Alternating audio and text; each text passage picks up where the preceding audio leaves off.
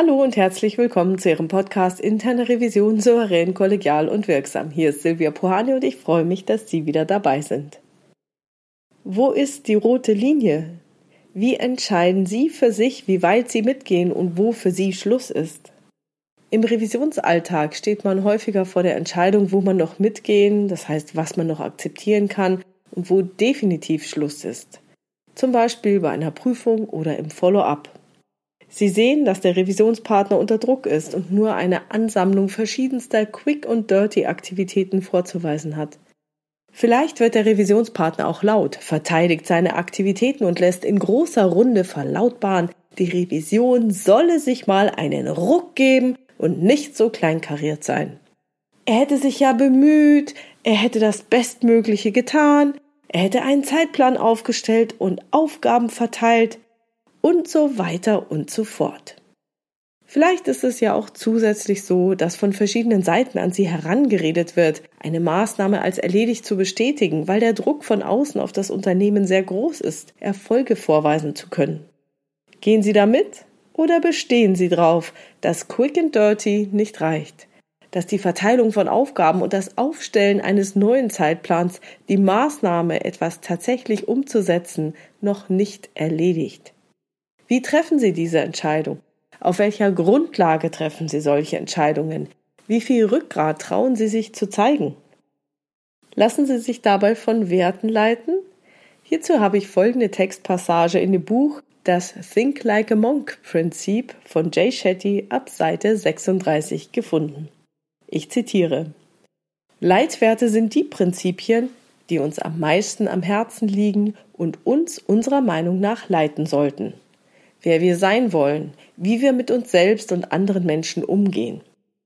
Bei Werten handelt es sich meistens um Konzepte, die aus einem einzigen Wort bestehen, sowie Freiheit, Gleichheit, Mitgefühl oder Ehrlichkeit.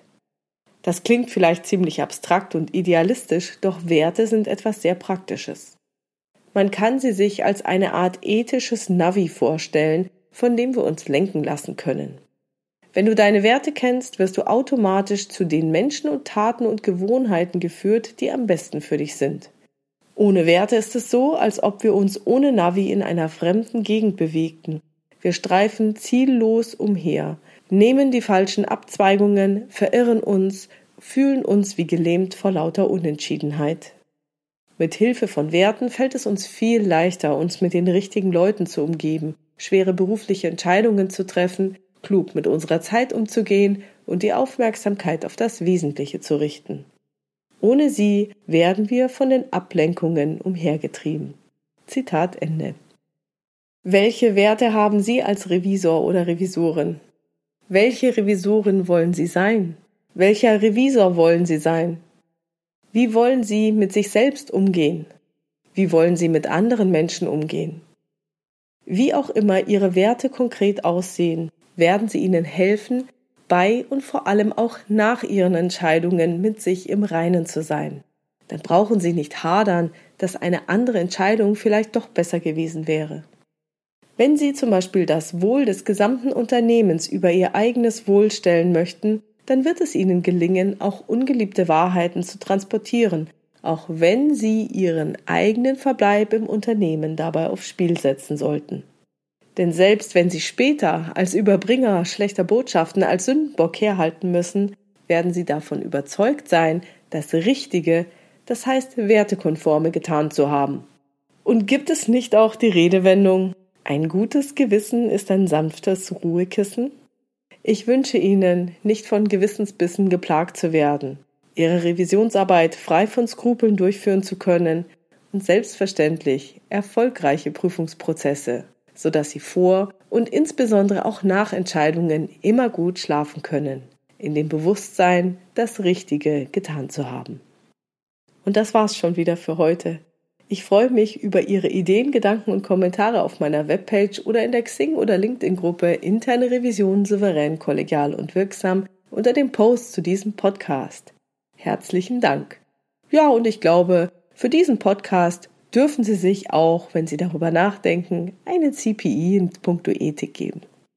Wenn Sie eine Fragestellung haben, die Sie in diesem Podcast gerne beantwortet hätten, schreiben Sie mir doch bitte per Mail an info@puhani.com oder nutzen eines der Kontaktformulare auf meiner Webpage www.puhani.com. Wie Sie wissen, habe ich dort eine offene, aber auch eine anonyme Variante für Sie vorbereitet. Und diese Sachen greife ich dann gerne in weiteren Podcast-Episoden auf. Wenn es Ihnen gefallen hat, abonnieren Sie bitte diesen Podcast, reden Sie mit anderen Revisoren über diesen Podcast.